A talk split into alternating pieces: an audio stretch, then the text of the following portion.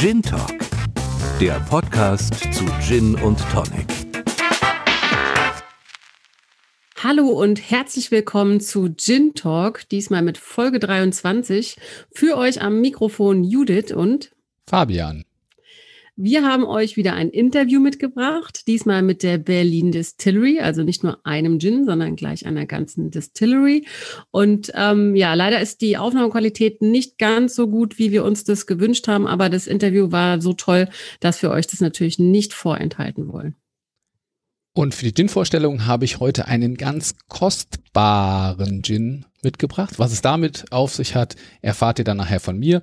Und am Ende der Folge sprechen Judith und ich über das Thema Gin selber machen. Also was braucht man und wie funktioniert das, wenn man sich quasi do-it-yourself-mäßig zu Hause einen Gin machen will. Das am Ende der Folge, aber jetzt erstmal rein ins Interview.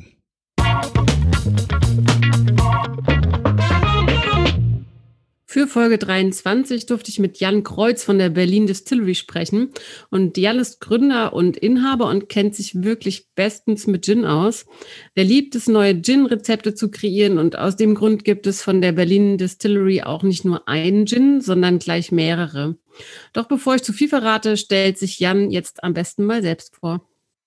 Hallo, ich bin Jan Kreuz. Ich bin der Gründer und Inhaber der Berlin Distillery und mache sozusagen alles, was meine Mitarbeiter nicht erledigen können. Also von äh, natürlich die Geschäftsführung, also viel koordinieren, ähm, viele Absprachen sprechen mit äh, viel Repräsentation. Das heißt, ich bin bei Händlern unterwegs, stelle denen den Gin vor, äh, versuche auch viele Endkunden-Events mitzumachen, dass ich viel über den Gin reden kann. Bin immer mal in der Brennerei, schaue da nach dem Rechten, mache auch viele Sachen, also eigentlich alles Sensorik. Ich teste die endgültigen Produkte, die Destillate probiere ich durch, ob das so klappt, äh, wenn neue Rezepte gemacht werden müssen, mache ich das meist auch noch. Und ähm, wie gesagt, also alles, was so an Koordinierungsarbeiten und Repräsentation anfällt. Also ich habe die Berlin Distillery gegründet im März 2019. Hat dann noch ein paar Monate gedauert, bis wir eine Location gefunden haben, bis die Brennblase ankam, bis mit dem Zoll alles soweit war. Also wir haben im Oktober angefangen zu brennen und der Gin ist seit Dezember 2019 auf dem Markt. Die Idee, einen eigenen Gin zu entwickeln, kam nicht über Nacht. Jan ist eigentlich Politikwissenschaftler und doch so richtig glücklich war er in seinem alten Job nicht. Und über seine Weinleidenschaft ist er dann irgendwann beim Gin gelandet. Das hat sich eigentlich über längere Zeit entwickelt. Also ich bin von Hause aus, also ich bin Quereinsteiger wie die meisten, glaube ich, in der Branche und bin von Hause aus Politikwissenschaftler, habe also in Berlin studiert, habe dann in Brüssel ähm, acht Jahre als Politikberater gearbeitet, hatte dann irgendwann keine Lust mehr auf dieses Hauen und Stechen, was es in der Politik gibt und habe gesagt, das äh, brauche ich nicht mehr, das will ich nicht mehr. Habe dann erstmal mich im Bereich Wein selbstständig gemacht, hatte also nebenbei paar Weiterbildungen gemacht, äh, war dann oder bin mittlerweile geprüfter Sommeliermeister und habe ein Diplom in Wein und Spirituosen. Und die erste Firma hat sich eigentlich auf Wein, Whisky und Gin-Seminare spezialisiert. Ähm, die Firma gibt's auch noch, das macht jetzt ein Geschäftsführer für mich, bin ich aber noch Inhaber. Und nach fünf Jahren, in denen ich sehr viel über Gin gesprochen habe und äh, wirklich fast wöchentlich Gin-Seminare durchgeführt habe, dachte ich mir, da hast du viele Ideen, was man anders machen könnte, ähm, was man vielleicht auch besser machen kann oder so schrittweise entwickelt sich dann die Idee, wie man selber denn einen Gin machen würde im Kopf. Und mir war es immer wichtig, dass ich nicht eine Gin-Agentur aufmache, also mit irgendeinem, äh, sagen wir mal, einer Schnapsidee, zum Beispiel einen Gin mit Kiwi und Hyazinthe zu machen, weil das noch keiner gemacht hat, dann an eine Brennerei rantrete und alles extern machen lasse, sondern ich wollte es selber machen. Das heißt, ähm, ich habe dann die Brennblasen besorgt, ähm, habe selber ein Rezept entwickelt ähm, mit viel Versuchen und natürlich auch ein bisschen Beratung von außen und wir beschaffen halt die Botanicals auch selber. Vielen Menschen ist wichtig zu wissen, was sie so zu sich nehmen an Lebensmitteln. Auch Jan legt viel Wert auf das Thema Inhaltsstoffe und bei den Botanicals, die in seine Gins kommen, achtet er auf biologische Herkunft und nachhaltige Produktion ich finde es extrem wichtig, was man für Produkte verwendet. Also da achten wir eigentlich beim Essen, finde ich, viel zu wenig drauf. Wenn man ein Auto kauft, dann weiß man ganz genau, welches Modell das ist. Und äh, wenn man wenn man andere Dinge kauft, dann informiert man sich eigentlich relativ gut. Und äh, ich komme ja von Hause aus eigentlich aus dem Weinbereich als Sommelier und da weiß ich sehr genau, wo kommen die Pflanzen her, also vor allen Dingen, wo kommen die Trauben her, die verwendet werden. Ich kann daraus ableiten ungefähr, was äh, was ist das für eine Qualität, was ist das für ein Stil, was ist wichtig in diesem Produkt. Und beim Gin, die meisten Hersteller, also viele verwenden nach wie vor künstliche oder natürliche Aromen. Da weiß man gar nichts und das hat wenig mit einem Originalprodukt zu tun. Ähm, aber auch bei den anderen weiß man eigentlich nicht wirklich, wo kommen die Produkte her, weil einfach irgendwas auf dem Großmarkt eingekauft wird. Also ihr Wacholderbeeren, was gibt es gerade? Gerade wurde da und da geerntet, gut, nämlich das Zeug. Und ich wollte das eigentlich anders machen, so ein bisschen dieses Herkunftsprinzip, wie man es eigentlich vom Wein kennt oder bei guten Käse zum Beispiel oder äh, anderen Produkten, wo wirklich feststeht, äh, das ist die Region und nur von da darf es herkommen. Ähm, so gucken wir sehr genau, was was wir für Zutaten verwenden. Also die Zitrusfrüchte, die eine sehr wichtige Rolle in unseren Produkten spielen, die kommen von einer Biofinke auf Mallorca und da kriegen wir auch ganze Früchte. Also ich arbeite nicht mit getrockneten Orangen oder Zitronenschalen, sondern wir kriegen dann in der Erntesaison, vor allen Dingen Januar, Februar, kriegen wir jede Woche Kisten mit 30, 40 Kilo Orangen oder Grapefruit oder Zitronen und da ziehen wir dann per Hand auch die Zesten selber. Das ist zwar sehr aufwendig, da sitze ich dann auch mit dem Team da und äh, pell halt drei, vier Stunden Orangen und diese Zesten wandern dann frisch in die Brennblase. Das führt einfach dazu, dass man viel mehr Aroma hat. Und äh, Bio ist mir sehr wichtig. Also wir möchten wirklich nachhaltig produzieren, ähm, dass man genau weiß, wie gesagt, wo es herkommt, aber auch, dass es ähm, nachhaltig hergestellt wurde, also dass die Natur dabei nicht verbraucht wird, sondern sozusagen nur die Pflanzen entliehen werden und nachwachsen können. Also keine Chemikalien benutzt werden, kein Dünger und so weiter. Und äh, alles, was wir verwenden, ist entweder biozertifiziert oder kommt von kleinen Herstellern. Also das über die Zitrusfrüchte hatte ich ja schon erwähnt. Die Wacholder kommen von einer kleinen Farm in Nordbosnien. Aus meiner Sicht ist der Wacholder im Balkan am besten. Es gibt zwar auch deutschen Wacholder, aber dem fehlt einfach die, die Aromen aus meiner Sicht. Da braucht man wirklich dieses sehr warme ähm, und ähm, warme Klima, was in Bosnien herrscht und ähm, beziehungsweise im ganzen Balkan, also auch in Serbien gibt es gute Qualitäten. Ähm, was haben wir noch? Wir verwenden ähm, viele regionale Produkte. Der Strandbeifuß ist ein sehr wichtiges Botanical für unseren Urban Garden Gin und der ist so regional, wie es eigentlich nur geht. Der wächst nämlich auf unserem eigenen Dachgarten. Wir sind im Görzwerk, das ist ein ehemaliges, ähm, ja, eine ehemalige Industrieanlage mit sehr, sehr vielen Startups, die da heute alle drin wohnen bzw. arbeiten. Und obendrauf ist ein großer Garten, den ein Gärtner vor zwei Jahren als Dachgarten eingerichtet hat. Und äh, dort habe ich den Strandbeifuß entdeckt und habe jetzt selber Strandbeifuß dort oben angebaut, den wir mittlerweile dort auch selber pflegen. Das heißt, wenn wir Strandbeifuß ernten, dann gehen wir wirklich mit einer Schere aufs Dach, schneiden den Strandbeifuß ab, bringen ihn 30 Meter Luftlinie nach unten und werfen in die Brennblase. Also so regional wie es geht. Ähm, auch zum Beispiel unsere Äpfel für den Bratapfel-Gin, den bekommen wir auch aus Brandenburg. Das ist eine, äh, eine Streuobstwiese Wiese, Bioqualität, wo wir dann verschiedene Äpfelsorten durchgemischt herbekommen. Ähm, Spargelgin natürlich, da verwenden wir den Belitzer Spargel, also aus der Umgebung von Berlin.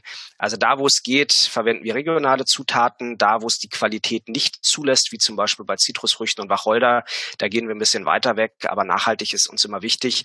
Und wie gesagt, dass wir genau wissen, wo kommen die Produkte her. Also ich möchte im Idealfall eines Tages für jede Zutat, die wir verwenden, wirklich wissen, wie heißt der Bauer, der das anbaut, wie sieht der aus und den mal besucht haben. Da sind wir noch nicht, da muss ich noch dran arbeiten. Das hat Corona jetzt nicht leichter gemacht, ähm, aber das ist eigentlich das Ziel, dass wir das sehr genau wissen. Jan experimentiert gerne und hat auch schon viele verschiedene Destillate ausprobiert. Manche funktionieren sehr gut, andere aber nicht so gut. Und aus manchen wird dann tatsächlich auch wieder ein neuer Gin. Ja, es gibt verschiedene Stufen. Wir machen ja im ersten Schritt mache ich erst das heißt, ich nehme mir ein Botanical und schaue an, funktioniert das überhaupt als Destillat? Das kann man nicht vorher wissen. Da gibt es keine, keine, kein Wissen dazu und auch keine Sachen, die man sich physikalisch oder sonst wie wissenschaftlich ableiten kann. Man muss es einfach ausprobieren. Und äh, wir haben über 120 Destillate in der Brennerei zu stehen, wo eigentlich alles, was mir in die Finger kommt, einmal in die Brennblase geworfen wurde. Ähm, da sind viele Sachen dabei, die erstaunlich gut funktionieren. Sowas wie Chili, Kakaobohnen, Kaffee, ähm, Steinpilze funktionieren gut. Mohnsamen ist ein erstaunlich leckeres Destillat. Natürlich auch Sachen, die jetzt nicht ganz so exotisch sind wie Thymian, Rosmarin, Salbei, verschiedenste Pfeffersorten, Winzblüten. Also wir haben da schon sehr, sehr viele Destillate gemacht und wenn ich irgendetwas finde, was, wo ich mir vorstellen könnte, das funktioniert als Destillat, wird es halt erstmal ausgetestet. Sachen, die nicht funktionieren, sind zum Beispiel Popcorn, weil es offensichtlich zu wenig Eigengeschmack hat oder auch ähm, Chiasamen haben mir wenig Geschmack gegeben. Avocado hat auch irgendwie nicht funktioniert. Also das sind dann Sachen, die nicht so gut sind, aber die Destillate, die gut sind, da probiere ich dann immer mal auch ein Rezept. Also zum Beispiel unser nächster fassgereifter Gin. Wir haben jetzt einen schon im, im, äh, in der Flasche, das ist schon abgefüllt. Und die zweite Ausgabe, die dann so in circa zwei Monaten in den Handel kommt, da habe ich ähm, neben Wacholder-Destillat auch Himbeer-Destillat und Chili-Destillat mit drin. Also eine schöne, schönes Spiel aus Schärfe, Frucht und der Würzigkeit des ähm, Wacholders. Und das ist in einem Pedro Jiménez Sherry Fass, also einem relativ kräftigen Süßwein. Und äh, das wird ziemlich abgefahren. Der ist auch recht scharf. Also man merkt wirklich den Habanero Chili auch an der Zunge, ist aber trotzdem gut trinkbar und äh, ist äh, ein super spannendes Spiel am Gaumen. Also da experimentiere ich schon viel rum. Nicht alle Gin-Ideen landen im Handel, weil Jan aber so viele Destillate herstellt und den Gin-Fans gerne regelmäßig was Neues bieten möchte, hat er einen Gin-Club gegründet. Was genau das ist, das hört ihr jetzt. Das Problem ist, dass wir mittlerweile zu viele verschiedene Gins haben. Wir verkaufen den Gin ja auch viel über Händler, also Wein- und Spiritosenhändler. Und da wir bereits sieben Gins haben, habe ich die Rückmeldung, mehr passt nicht ins Regal. Wir haben sowieso nur Platz für vier Gins von euch und äh, daher habe ich eigentlich so die Aufforderung, nicht weitere Gin-Rezepte zumindest auf den Markt zu bringen. Daher habe ich was Neues entwickelt. Wir haben seit Anfang des Jahres einen Gin-Club. Dort kann man Mitglied werden und bekommt dann jeden Monat ein neues Gin-Rezept nach Hause geschickt, beziehungsweise nicht das Rezept, sondern den fertigen Gin. Und auf diese Weise habe ich halt die Möglichkeit, jeden Monat ein neues Rezept zu machen, kann mich da ein bisschen austoben. Wenn was extrem gut funktioniert, kann man das immer noch mal sozusagen auf den Markt bringen für alle. Aber für die Gin Club Mitglieder hat das den Vorteil, dass man wirklich jeden Monat einen komplett anderen, komplett neuen Gin bekommt, den es sonst nicht auf dem Markt gibt, der auch nicht noch mal kommen wird. Und äh, das hat doch schon sehr, sehr positives Feedback von den Gin-Mitgliedern bekommen. Also wir haben da einen Gin zum Beispiel hatte ich mit Schokolade und Chili, ein anderer war mit Salbei, Ingwer und ähm, Schwarzkümmel, also relativ abgefahrene Sachen. Der Mai Gin zum Beispiel ist mit Erdbeer und Minze, also passend zum Monat eigentlich. Das äh, sind immer ganz spannende Sachen, die wir dann für den Gin Club machen. Wenn ihr noch einen Gin für alle Gelegenheiten sucht, dann solltet ihr jetzt genau hinhören. Hier kommt die Perfect Surf Empfehlung von Jan für den Sundown Gin. Der Sundown Gin ist tatsächlich der beliebteste Gin bei unseren Kunden. Und das ist so ein richtiger, ich sag mal, After-Work-Gin. Also da muss man nicht warten, bis es draußen dunkel wird, sondern wenn man nach Hause kommt, vorm Essen noch ein bisschen runterkommen möchte, dann kann man den wunderbar trinken oder am Wochenende. Und er ist sehr fruchtig. Also wir haben frische Orangenzesten, frische Grapefruit-Zesten, beide, wie gesagt, von unserer Biofinke auf Mallorca. Und dann arbeiten wir auch mit den ganz frischen Früchten, was ein sehr schönes, saftiges, frisches Aroma gibt. Dann haben wir Sanddornbeeren, auch eine recht fruchtige Komponente, die aber auch eher ins Herbe geht und Wacholder dazu, der die Würzigkeit dazu bringt. Und es hat zwar 43,2 Prozent Alkohol, was für einen Gin recht viel ist, trotzdem ist er sehr weich und rund am Gaumen. Man kann ihn also wunderbar pur trinken, was bei Gin noch nicht viele tun, aber immer mehr unserer Kunden ähm, sind auch meiner Meinung, dass das wirklich Gins sind, die man pur trinken kann und tun das auch. Ähm, man kann ihn natürlich auch gut mit einem trockenen Tonic mischen. Also ich würde für unsere Gins zumindest vom Schweppes Indian Tonic abraten, weil das einfach zu süß und äh, zu pappig und zitronig ist. Stattdessen geht sehr gut das Thomas Henry Tonic Water oder das Schweppes Dry oder auch von Fever Tree kann man da verschiedene Sachen probieren. Aqua Monaco macht auch schöne Sachen, die dazu passen. Also da gibt es verschiedene Möglichkeiten. Man kann Gin natürlich auch anders trinken. Ich habe immer wieder viele Teilnehmer in unseren Tastings, die sagen, ich mag zwar Gin, aber kein Tonic, deswegen trinke ich nie Gin. Wobei ich dann immer sage, dann musst du einfach von einem Tonic Abstand nehmen. Du kannst den Gin natürlich auch pur probieren. Man kann ihn mischen mit Ginger Ale, was eine sehr schöne Möglichkeit ist. Also zum Beispiel als Gin Buck sagen dann die Bartender dazu mit ein bisschen Zitronensaft und ein bisschen Ginger Ale da drin. Dann kann man ihn wunderbar als Spritz trinken. Gerade beim Sundown ist das ideal jetzt bei warmen Temperaturen einfach äh, ordentliche Portion Sundown Gin ins Glas, dann mit Prosecco oder einem guten Sekt aufgießen. Da sage ich auch immer, greift nicht das billigste Produkt, gerade bei einem Sekt, weil es ansonsten nicht schmeckt. Das ist immer wieder das Feedback, das ich bekomme, sondern es muss schon was ordentliches sein. Und dann kann man da zum Beispiel noch ein Minzblatt reinmachen oder eine Orangenzeste. Das ist dann so wie Aperol Spritz, nur aus meiner Sicht mit noch mehr Geschmack und natürlich auch ein bisschen mehr Power alkoholisch. Ähm, das ist eine schöne Kombination. Ähm, man kann Gins aber auch einfach mal mit dem Saft aufgießen oder nur mit dem Sodawasser. Aber der Sundown Gin ist wirklich der Gin, der gerade jetzt, wenn das Wetter mal wieder schön ist, ideal ist, um ihn draußen zu trinken und wenn das Wetter nicht so schön ist, kann man ihn trinken und äh, kommt trotzdem gedanklich ähm, in den Ferien an, am Mittelmeer oder wo man sonst gerne in der Sonne sitzt. Eine Gin-Tour durch Berlin? Warum eigentlich nicht? Äh, mit der Berlin Distillery können Gin-Liebhaber typische Orte in Berlin kennenlernen und den passenden Gin dazu verkosten. Das Ganze nennt sich Gin Safari und wurde im Sommer dieses Jahres von Jan gestartet. Ja, also die Gin Safari ist eine Walking Tour, ist auch ein ganz neues Projekt, äh, wird das erste Mal in zwei, drei Wochen stattfinden.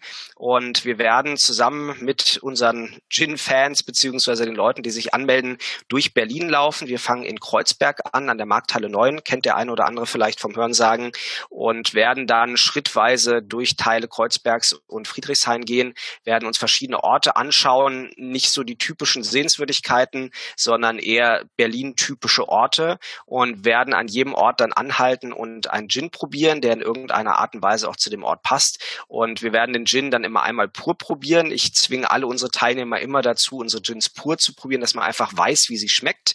Das macht nämlich ansonsten keinen Sinn, wenn man überall dasselbe ähm, Schweppes Indian Tonic oder anderes süßes Tonic rüberkleistert, dann weiß man nicht mehr, was der Unterschied der Gins ist. Und nachdem wir den Gin pur probiert haben, trinken wir ihn dann auch noch in der passenden Kombination mit einem Tonic oder vielleicht auch einem Longdrink äh, beziehungsweise einem Cocktail. Und äh, das ist eigentlich eine schöne Tour, wo man auch viele Leute kennenlernt. Also bei vielen unserer Veranstaltungen hört man sehr viel über Gin und das ist sehr informationslastig, was auch gewünscht ist. Aber die Gin Safari ist eher so Spaß haben in Berlin, dabei ein bisschen was über die Gins von uns und Gin allgemein erfahren, aber natürlich vor allem auch die Gins am passenden Ort verkosten, weil wir haben verschiedene Gins, das hatte ich ja gesagt, und jeder Gin ist für einen anderen Gin-Moment passend. Das heißt, der eine, der Berliner Nacht-Gin, ist halt eher für die Party am Abend, der Sundown, wie gesagt, eher so als Aperitif, der Barbecue Dry Gin eher so als Speisebegleiter. Und äh, so versuchen wir dann auch bei der Gin Safari die einzelnen Gin-Momente mit dem passenden Gin zu genießen virtuell oder vor Ort, das ist in den aktuellen Zeiten irgendwie ein großes Thema. Und wer sehen möchte, wie Gin in der Berlin Distillery hergestellt wird, kann beides machen. Es gibt vor Ort Führungen, äh, die man buchen kann, oder man schaut sich das Ganze einfach virtuell an. Das ist schwer zu pauschalisieren. Also wir haben extrem viele virtuelle Brennereiführungen gemacht. Im April hatten wir allein 700 Teilnehmer, was wirklich gut ist. Ähm, viele Firmen-Events, auch in Endkunden-Events. Und das werden wir auch weiterhin jetzt, wo es sich öffnet, werden wir weiterhin die virtuelle Brennereiführung anbieten, aber auch die Vor-Ort-Brennereiführung. Der Vorteil der Vor-Ort-Brennereiführung ist, dass man wirklich auch uns bei der Produktion zusieht, wie du das gesagt hast, über die Schulter schauen, die Brennblase läuft. Man verkostet Vorlauf, Mittellauf, Nachlauf und verschiedene Destillate Experte bei der Vorortveranstaltung. Und wir erzählen von uns aus viel. Zum einen, was Gin ist, wie Gin hergestellt wird. Natürlich auch, was wir anders machen, also wo wir denken, dass man Gin vielleicht auch ein bisschen neu erfinden kann, beziehungsweise wie, wie wir auch arbeiten. Das ist für die Teilnehmer sehr interessant. Da gibt es viele Nachfragen dazu. Also ganz einfache Sachen. Wie viel Destillat kommt da raus im Brennvorgang? Ähm, worauf müsst ihr achten? Was du auch schon gefragt hast, welche Destillate habt ihr denn schon mal gemacht? Und äh, was interessant ist, ist auch Rezeptentwicklung. Also wie kommst du darauf, äh, das reinzumachen und nicht das andere?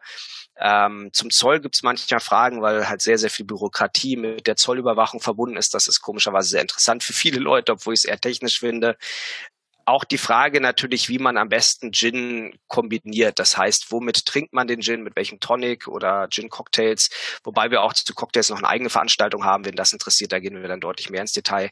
Äh, viele Fragen auch, wie kommt man dazu, Gin zu machen? Ähm, sehr oft habe ich in letzter Zeit die Frage bekommen, ob man nicht Alkoholiker wird, wenn man Gin produziert. Äh, und beim Spargel-Gin, das ist tatsächlich eine der meistgestellten Fragen, ist immer die Frage, ob man nach dem Spargel-Gin denn auf der Toilette dann auch riecht, dass man Spargel gegessen hat beziehungsweise getrunken hat. Das scheint die Leute sehr zu faszinieren und das kann ich auch schon mal beantworten. Das ist nicht der Fall. Also warum auch immer, kann ich physikalisch nicht erklären oder biologisch, aber der bleibt geruchsfrei auch im Nachhinein. Zukunftspläne gibt es viele. Äh, neben den Events wie der Gin Safari will Jan die Distillery zu einer Art Brennerei zum Anfassen machen.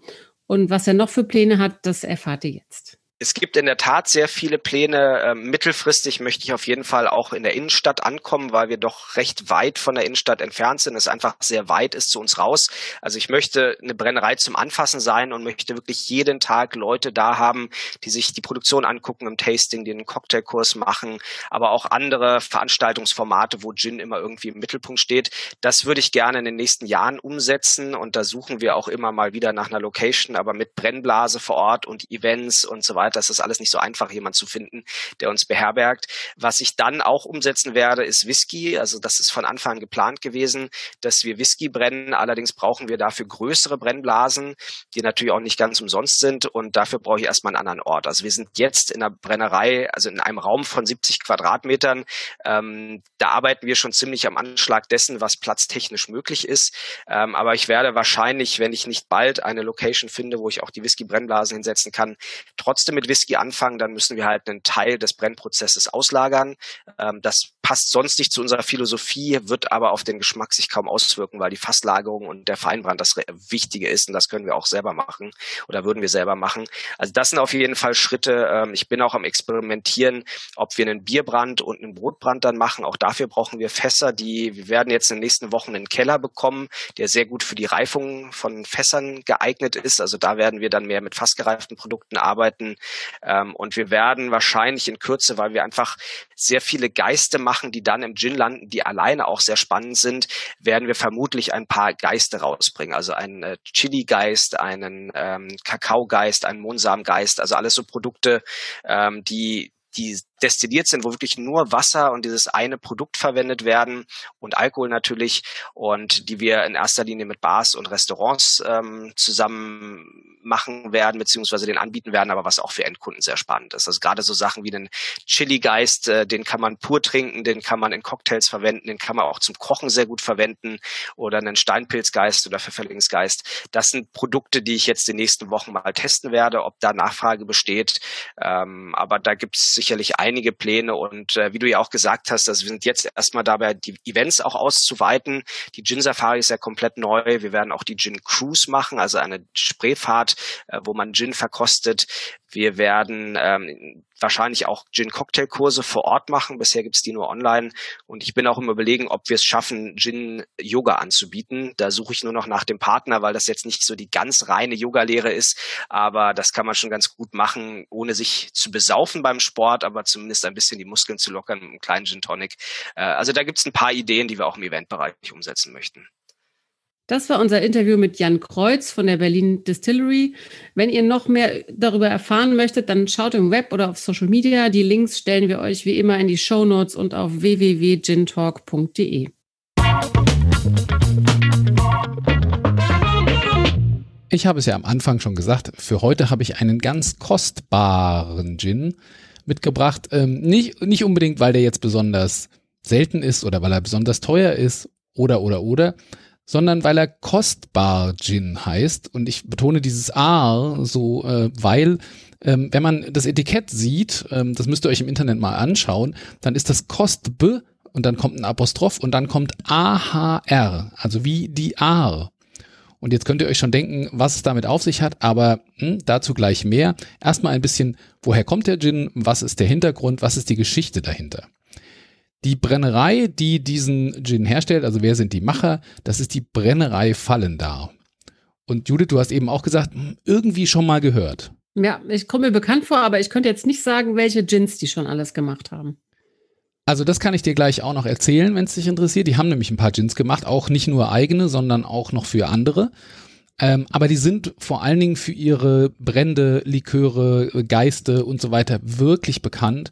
Ähm, sind ja vielleicht eine der äh, besten in Deutschland oder sogar Europa, denn ähm, Hubertus fallen da. Ja, das ist äh, sozusagen der Geschäftsführer und, und eigentlich der Mann der äh, Brennerei Fallen da ist gerade im letzten Jahr für sein Lebenswerk mit dem World Spirits Award ausgezeichnet worden und ja, wird dort in der Laudatio als einer der besten Destillateure der Welt sogar bezeichnet. Und ähm, er betreibt die Brennerei mittlerweile mit einem kleinen Team, vor allen Dingen mit seinem Sohn Mario zusammen, der eben auch gelernter Destillateur ist. Und die beiden zusammen ähm, ja, sind eben sozusagen das Herzstück der Brennerei Fallen da in Keil an der Mosel. Und ja, Mosel, äh, kennst du Weinbaugebiet? Fallen da ist jemand, der sehr viel auch mit der Gastronomie zusammenarbeitet, sehr viel auch mit Spitzenköchen, macht sehr viele Food und äh, Spirit äh, sozusagen, also zu, zu welchem Essen kann man ähm, welchen Brand oder äh, ja äh, Geist oder auch Obstbrand und so weiter irgendwie verkosten. Also da macht er sehr sehr viel, weil er wirklich äh, extrem hochwertige ähm, Produkte in seiner Brennerei herstellt und ähm, die Mosel ist nicht sehr weit weg von der Ahr. Und wir wissen ja, was am 15.07. Äh, diesen Jahres 2021 an der Ahr passiert ist, nämlich dieses unheimliche Unglück, diese, diese Tragödie, dieses Drama ähm, mit den Überschwemmungen und dass Leute eben alles verloren haben, ihr ganzes Hab und Gut. Das, ist, das waren Bilder, die man gesehen hat, die man sonst eigentlich nur aus irgendwelchen südostasischen Entwicklungsländern irgendwie kennt. Und das ist halt mitten in Deutschland passiert und eben gar nicht so weit weg, auch von der Mosel. Und das hat die Familie Fallen da wirklich sehr getroffen. Und eine andere äh, Familie ist die äh, Familie Birkenbeil, die betreibt ähm, auch ganz in der Nähe äh, von der Brennerei Fallen da ein, ein Restaurant, eine Gaststätte. Äh, das Onkel Otto heißt es. Und äh, die haben sich zusammengetan, eben die Familie Fallen da und die Familie Birkenbeil und haben das Projekt Wir brennen für die A ja, das ist natürlich wieder so ein bisschen ein Wortspiel, ähm, um eben zu zeigen, dass die A auch den Leuten nicht egal ist, sondern dass es darum geht, etwas zu tun, um den Leuten vor Ort zu helfen. Und ich habe jetzt mal hier ein schönes Zitat auch rausgesucht. Diese Katastrophe kann nur gemeinsam gemeistert werden und jeder soll mit dem helfen, was er oder sie am besten kann sagen die Familien Fallender und Birkenbeil. Und weiter heißt es, wir möchten unseren möglichen Beitrag dazu leisten, dass die geliebte A wieder das wird, was sie vor der Flut war. Kostbar. Ne? Und so entstand eben die Idee äh, zu diesem Gin und man hat dann gesagt, okay, also wir können brennen, wir, wir können natürlich jetzt auch einfach irgendwie um Spenden bitten, aber was ist, was ist irgendwie einfacher und was funktioniert vielleicht besser? Wir stellen einen Gin her und der komplette Erlös, der insgesamt 8000 Flaschen, auf so viel ist das Ganze limitiert, kommt eben diesem Pro äh, kommt zwei äh, Projekten zugute, nämlich zum einen der Aktion der VDP Adler hilft e.V.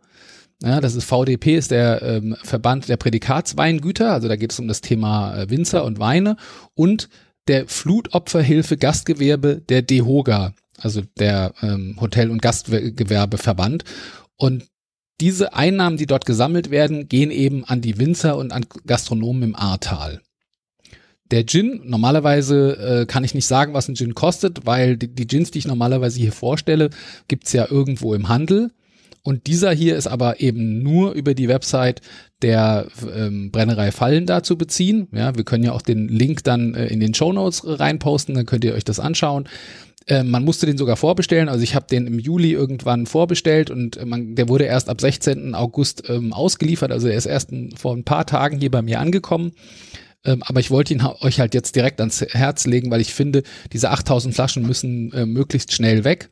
Und ähm, vielleicht können wir einen kleinen Beitrag dazu leisten, dass noch mehr Leute davon erfahren und dann diesen äh, kostbaren Gin kaufen und damit ein gutes Werk tun. Also die Flasche kostet 38,50 im äh, Online-Shop der Brennerei Fallen da.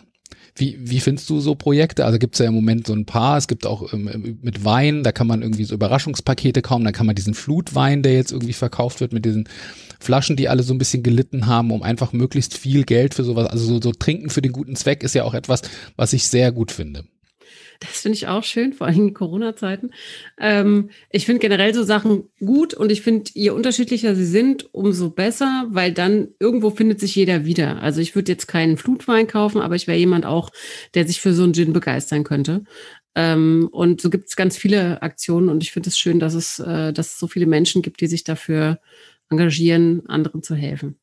Wir hatten ja auch hier schon in einer der letzten Folgen den äh, Quarantini-Gin der eben ja auch in der Pandemie dafür gesorgt hat, dass äh, Gastronomen und, und Händler ähm, dort auch ein bisschen einen kleinen Obolus zurückbekommen haben, indem da eben Flaschen verkauft wurden und dann fünf Euro davon gestiftet wurden. Hier ist es wohl so, zu dem zumindestens das, was ich recherchieren konnte, dass der komplette Erlös dort ähm, dann direkt an diese zwei Hilfsprojekte fließt. Das hat auch äh, eben den, den Hintergrund, dass sogar die ähm, Designagentur, die dieses Etikett gestaltet hat, aber auch die Firma, die das Glas bereitgestellt hat, dass die alle eben auf, auf einen Teil verzichtet haben oder zum Teil ganz unentgeltlich gearbeitet haben, dass möglichst viel von dem Erlös wirklich dann am Ende bei den Flutopfern ankommt. Aber kommen wir nochmal zu dem Gin vielleicht. Ja, ähm, es ist ja nicht nur die Story drumherum, sondern es kommt ja immer darauf an, dass man auch für 38,50 was kauft, was dann am Ende auch gut schmeckt. Und ich habe es ja schon gesagt, bei der Brennerei Fallen, da kann man schon davon ausgehen, dass das was ordentliches ist. Ich schenke mir jetzt auch hier nochmal einen kleinen Schluck in mein Probiergläschen ein, weil wir kommen mal zu den Botanicals. Also was habe ich rauskriegen können, was ist da alles äh, mit drin? Ich muss erstmal kurz eine Nase nehmen hier ja, also äh, komplex. Ja, also es ist schon nicht irgendwie nur drei Botanicals zusammen und fertig und raus und möglichst Geld, sondern ähm, da hat der Qualitätsanspruch der Brennerei Fallen da auch wieder gegriffen. Schreiben sie auch ganz ähm, explizit, dass sie gesagt haben, das muss schon was Richtiges sein, das muss ein kostbarer Gin sein, denn äh, es soll ja auch wirklich den Leuten schmecken, äh, die dann damit ähm, den Gin kaufen und damit helfen. Es sind 13 Botanicals insgesamt. Ich konnte nicht ganz alle herausfinden, aber neben Wacholder sind es Rosmarin, Zitronen, Myrteblätter. Übrigens ein Botanical, was ich so eigentlich fast noch nie irgendwo. Kannst du dich erinnern, dass du mal nee, Zitronen. Melisse Myrte, ja, Myrte nicht. Ja. Ceylon-Zimt, schon öfter mal Ingwer, Holunderblüte, Orangenschale und Gartenminze. Also das sind alles schon irgendwie bekannte Botanicals. Dann kommen wohl noch ein paar dazu, die jetzt nicht näher genannt sind. Ich würde mal vermuten, dass das so die, die, die Klassiker sind, äh, die, die oft irgendwelche Wurzeln und so, die so ein bisschen das abrunden. Also man merkt tatsächlich, dass es wirklich ein sehr abgerundeter Gin ist. Der ganze äh, ist ein London Dry Gin. Das heißt, er ist einmal destilliert, da ist nicht irgendwelche Zusätze noch oder Zucker oder sonst irgendwas, sondern ein, ein wirklich sehr klassischer Gin und ähm, auch in einer sehr klassischen Gin-Flasche. Ja, ich habe sie ja schon mal in die in die Kamera gehalten. Ähm, oder es ist so jetzt jetzt keine Apothekerflasche, aber äh, so, so eine relativ, also erkennt man glaube ich im Regal als als Gin-Flasche. Vorne drauf ein, ein Etikett, ganz nett gestaltet. Ja, so, sieht so ein bisschen aus wie mit einem Pinsel gemalt. Vor allen Dingen das A, also AHR, äh, sticht schon sehr heraus. Und ähm, ja, hinten drauf ist noch ein bisschen die Geschichte beschrieben. Da gibt's auch einen Hashtag, Hashtag kostbar, ähm, unter dem man bisher leider noch nicht so viel findet im Social Media, aber vielleicht kommt das noch, weil der Gin gibt's ja auch erst seit, seit ein paar Tagen auf dem Markt. Ähm, die Flasche hat 500 Milliliter und der Gin hat 40 Volumenprozent Alkohol. Was wäre mein Perfect Surf für diesen Gin? Dadurch, dass der eben durch sowas wie ähm, ja äh, Rosmarin und Ingwer und so weiter schon auch ähm, ein bisschen würzige und und äh, scharfe Note auch irgendwie hat ähm, und ich ja sehr gerne eigentlich etwas frischer und und auch etwas zitroniger oder zitrusmäßiger mag, würde ich an der Stelle das Thomas Henry Indian Tonic nehmen, weil das für mich auch es hat ein bisschen mehr Kohlensäure, das macht es ein bisschen frischer insgesamt und ähm, tatsächlich könnte ich mir ganz gut vorstellen, äh, da auch eine äh, Minze rein äh, zu machen. Ich muss ganz ehrlich gestehen, ich habe ihn noch nicht als Gin Tonic jetzt selber äh, probiert, shame on me, aber irgendwie war die letzten Tage, äh, Sommer 2021, war nicht so das Gin Tonic Wetter irgendwie. Und wie gesagt, er kam auch erst äh, sehr kurz vor Aufnahme. Von daher, ähm, ja, aber ich denke mal, ihr werdet wie immer auch euren Perfect Surf irgendwie finden. Äh, kauft euch den Gin, damit tut ihr noch was Gutes. Probiert ihn und ähm, wenn ihr Lust habt, gebt ihr uns ein kurzes Feedback, wie er euch geschmeckt hat. Ich habe schon das ein oder andere Feedback bekommen, dass tatsächlich Leute, nachdem sie Folgen von uns gehört haben, sich den ein oder anderen Gin äh, äh, gekauft haben. Dann kam mal Lob, dann kam auch mal eine Beschwerde. Aber wie gesagt, da ist ja jeder äh, seines Geschmackes Schmied sozusagen. Also, äh, probiert es. Äh, ich finde, es lohnt sich und man tut noch was Gutes äh, dabei. Und äh, Judith, dir bringe ich demnächst auch mal, fülle ich mal was ab und dann bringe ich dir mal was mit davon, weil ich könnte mir vorstellen, dass der dir tatsächlich auch äh, gut schmecken wird.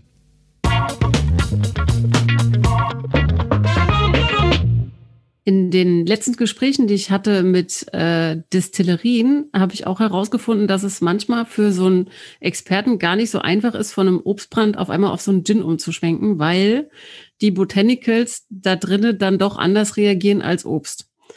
Und ähm, ich durfte das selber auch mal testen, weil ich habe mal so ein Gin-Kit quasi geschenkt bekommen zum selber machen. Und ich muss sagen, ähm, ich habe mir wirklich schwer getan. Hast du sowas schon mal probiert?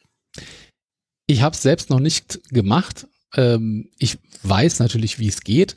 Ich habe ja, und dazu nochmal der Verweis auf äh, die Sonderfolge, ähm, einen eigenen Gin, eine gintastische Idee äh, oder eben nicht. Ähm, könnt ihr euch nochmal reinhören, da habe ich ein bisschen davon berichtet, von der Reise, die ich mit einem Kumpel zusammen hatte, so dass wir dann irgendwann unseren eigenen Gin haben brennen lassen. Insofern weiß ich ein bisschen was über den ganzen Herstellungsprozess. Aber jetzt ähm, zu Hause das irgendwie schon mal selber ausprobiert mit so einem Gin-Kit, davon gibt es ja mittlerweile einige, die man im Internet bestellen kann oder auch im gut sortierten Fachhandel äh, beziehen kann. Ähm, das habe ich noch nicht gemacht. Das ist ja so ein bisschen, ja, ich glaube, früher nannte man das ba Bathtub Gin, also Badewannen-Gin weil da tatsächlich äh, die Leute, gerade auch Gaststätten, ähm, in, in, in, gerade in England, als es diese, diese Gin-Hype-Phase gab, irgendwann, ich weiß gar nicht mehr, wann das war, 18. bis äh, 17. irgendwas Jahrhundert, also lange her, aber da haben die wirklich in ihren Badewannen dann den Alkohol reingekippt, dann die Botanicals reingeschmissen, das dann irgendwie ein paar Tage stehen lassen, irgendwann das Ganze abgesiebt und in Flaschen rein und dann eben ab über die Theke verkauft. Ja.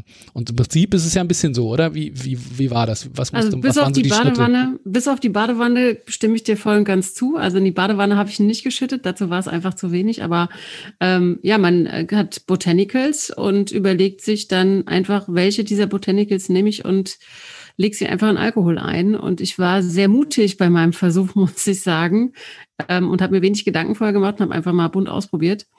Und ähm, dann färbt sich entsprechend nach, ich glaube, 48 Stunden habe ich das eingelegt gehabt. Und äh, dann färbt sich natürlich der Alkohol äh, durch die Botanicals und nimmt auch entsprechend den Geschmack an. Und äh, das war ganz spannend, dann zu sehen. Wir waren auch ganz, ganz neugierig, wie der dann wirklich schmeckt. Ähm, am Ende war es vielleicht ein wenig zu viel ähm, Hibiskus aber ähm, es war trotzdem ein spannendes Abenteuer und äh, getrunken wurde er. Also so schlecht war er nicht, dass er nicht getrunken werden konnte. Man muss ja auch nicht gleich immer gleich einen halben Liter irgendwie machen. Äh, man kann ja zum Beispiel auch, also ja, äh, man kann ja auch mal kleinere Mengen anfangen und ein bisschen probieren. Man muss dann halt sich so ein bisschen notieren, wie viel habe ich denn von wem jetzt genommen. Also man braucht wirklich auch eine Waage, die auch grammweise irgendwie gut messen kann und, und nicht so eine große äh, Toleranz irgendwie hat sondern da, da ist ja zum Teil wirklich ähm, ja eher im Grammbereich das, was man dazu gibt, oder? Ähm, ja, wobei, also so professionell bin ich da jetzt nicht dran gegangen, aber ich glaube, so könnte man das machen und so würde er vielleicht noch ein bisschen besser werden.